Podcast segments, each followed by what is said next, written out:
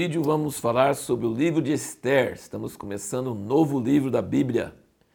E você precisa sempre lembrar que é importantíssimo você mesmo ler a Bíblia, não depender de comentários de outros, nem meus, nem de outros, mas primeiro você mesmo lê a Bíblia, você mesmo lê o trecho que está nessa tabela, que lê a Bíblia em um ano, 365 dias, e aí, depois de ler, você assistir esses vídeos para encorajá-lo, para interagir com a palavra, interagir com seus pensamentos, suas perguntas, suas dúvidas e suas, suas, é, seus, suas percepções.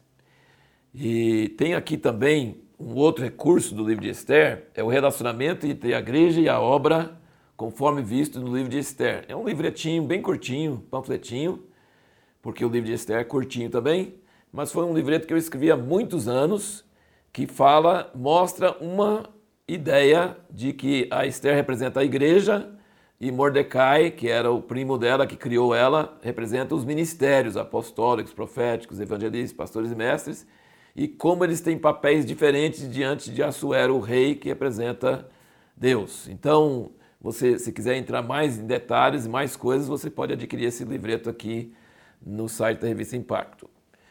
É, então, vamos lá, capítulos 1, 2 e 3 do livro de Esther, que você deve ter lido na leitura de hoje. E uma coisa muito interessante sobre o livro de Esther é que o nome de Deus não aparece. Eu acho que é o único livro na Bíblia que o nome de Deus não tem nenhuma menção. O nome dele está ausente neste livro. É um livro curto, mas o nome de Deus não se encontra nesse livro. Ele, isso é para mostrar que Deus age na história de uma forma discreta, sutil, atrás dos bastidores. Deus age, Deus está presente quando o povo dele está no cativeiro e debaixo, subjugado debaixo do rei da Pérsia. E, mas Deus está presente, só o nome dele que não aparece. Mas Deus está agindo nesse livro de uma forma maravilhosa. Deus nunca abandona seu povo. A pergunta que nós fizemos no último vídeo é como que Deus cuida do seu povo mesmo quando este sofre, está sofrendo o seu juízo. Deus, você vai perceber durante todo o livro de Esther que Deus controla acontecimentos. A partir do primeiro capítulo, você nota que o rei Assuero chamou a rainha e ela não obedeceu, ela não quis vir. E aí ela foi destronada. Então nós podemos perceber que mesmo que não aparece que é Deus nem coisa nenhuma, o rei estava bêbado e tal e queria mostrar a formosura dela e ela rejeitou e achou ridícula a ordem dele. E aí ficou com medo, todo mundo ficou com medo que todas as famílias no império iam ficar desestabilizadas porque as mulheres iriam desobedecer seus maridos, desrespeitá-los. Então ela foi tirada, mas nós vemos a mão de Deus atrás disso porque ele queria que uma judia, por nome Esther, entrasse no lugar da Basti, essa rainha que foi destronada.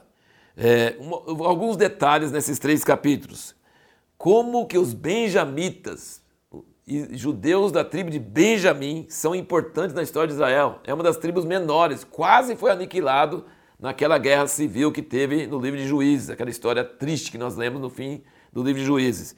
Mas eles são de grande importância, quase toda hora que você vê alguém importante, ele vai estar, vai ser de Benjamim.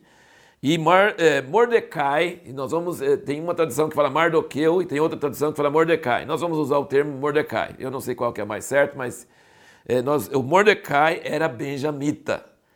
E então e a Esther era prima dele, mas muito mais nova e não tinha pai nem mãe, então ele cuidou dela e ele criou ela. Eles eram benjamitas. Olha que coisa interessante. E nós notamos que Mordecai criou ela de uma forma tão maravilhosa, tão cuidadosa, que ela obedecia a ele mesmo quando ela tinha sido escolhida rainha. Ela não precisava mais, ela estava por cima, ela estava no palácio, longe dele, mas ela obedecia às ordens dele ao pé da letra. Ele falou para ela não declarar o povo dela para ninguém, não dizer que era judia, e ela não contou para ninguém. Então, e ele ia todo dia para ver como ela estava. Ele ia lá para o átrio, lá fora, para ver como ela estava. Então, ela realmente obedecia a Mordecai o tempo todo, mesmo já estando lá no palácio.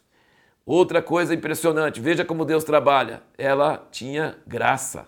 Ela achou graça aos olhos de todo mundo, ela tinha uma carisma.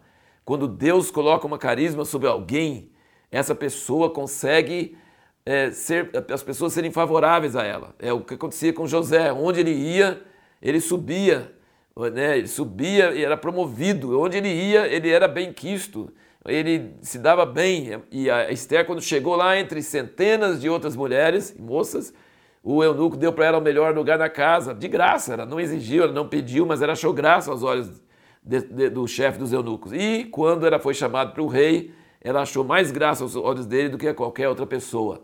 Veja como Deus trabalha é, na, na surdina, trabalha escondido. Ele está promovendo a Esther por causa de uma crise que vai vir sobre o povo dele. E mesmo que o povo dele está debaixo do seu castigo, do seu juízo, ele não vai abandoná-los, ele nunca vai abandonar seu povo. Por quê? Porque ele tem uma aliança unilateral. Ele jurou para Abraão, quando Abraão ofereceu Isaac, que viesse o que viesse, ele nunca ia abandonar a descendência de Abraão.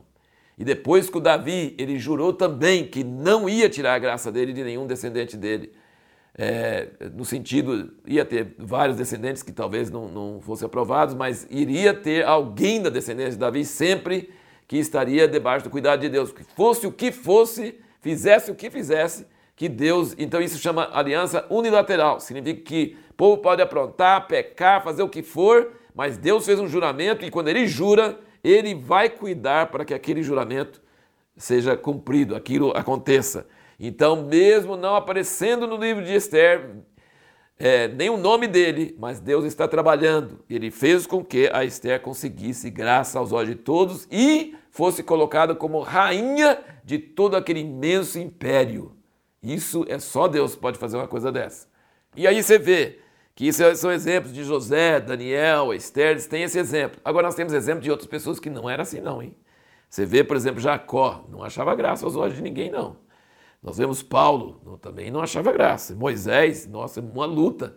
Então assim, não é todo mundo na Bíblia que tem essa graça de achar favor e subir, e ser promovido e ser todo mundo gostar. Não, nós temos heróis da Bíblia que têm essa graça e nós temos heróis da Bíblia que não têm essa graça. Então é importante entender isso. Mas Deus tem estratégia. Quando ele dá uma certa graça para alguém, como ele deu para Esther, é porque tem uma estratégia. Ele quer colocar ela num lugar chave, num lugar estratégico. E, finalmente, é, nesse texto, nesse texto que nós lemos aqui, nós vemos que Mordecai não se dobrou diante de Amã, que era um príncipe pero algumas Bíblias judaicas dizem que ele era Malequita, daquele povo que Saul devia ter aniquilado. E Mordecai é descendente de Saul, da mesma tribo de Benjamim.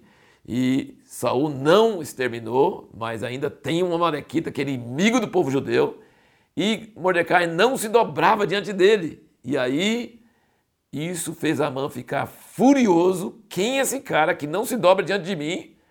E aí ele descobriu que Mordecai era judeu. E ele falou assim: não vou acabar só com Mordecai, vou acabar com todo o povo dele. Então foi a, a posição, a postura de Mordecai a favor da verdade, contra se sujeitar a uma ordem errada, a um príncipe errado, a alguém errado, que fez todo o povo dele entrar em perigo. Isso é, uh, isso é a história né, do povo, de, povo judeu. Você pode ver sempre tem antissemitismo, sempre tem alguém. E eles estavam espalhados pelo império e surge esse personagem hitleriano. É, antes do Hitler tinha Amã, que queria exterminar a raça judia debaixo do céu. Ele queria não ter mais nenhum judeu. Impressionante. Pensa comigo um pouquinho sobre o antissemitismo. Os judeus foram castigados por Deus porque eles adoravam ídolos e foram infiéis para com Deus. Mas entre as nações onde eles foram jogados, eles eram perseguidos porque eles teimavam em adorar a Deus e não adorar ídolos. Veja que coisa. Castigados por adorar ídolos, mas nas nações castigados e perseguidos porque mantinham o sábado e a circuncisão e não comer carne de porco e seguia as leis de Deus. Então eles eram diferenciados e o mundo odeia pessoas diferentes. Então os judeus sempre sofreram ódio por serem é, judeus, e isso deu origem ao antissemitismo.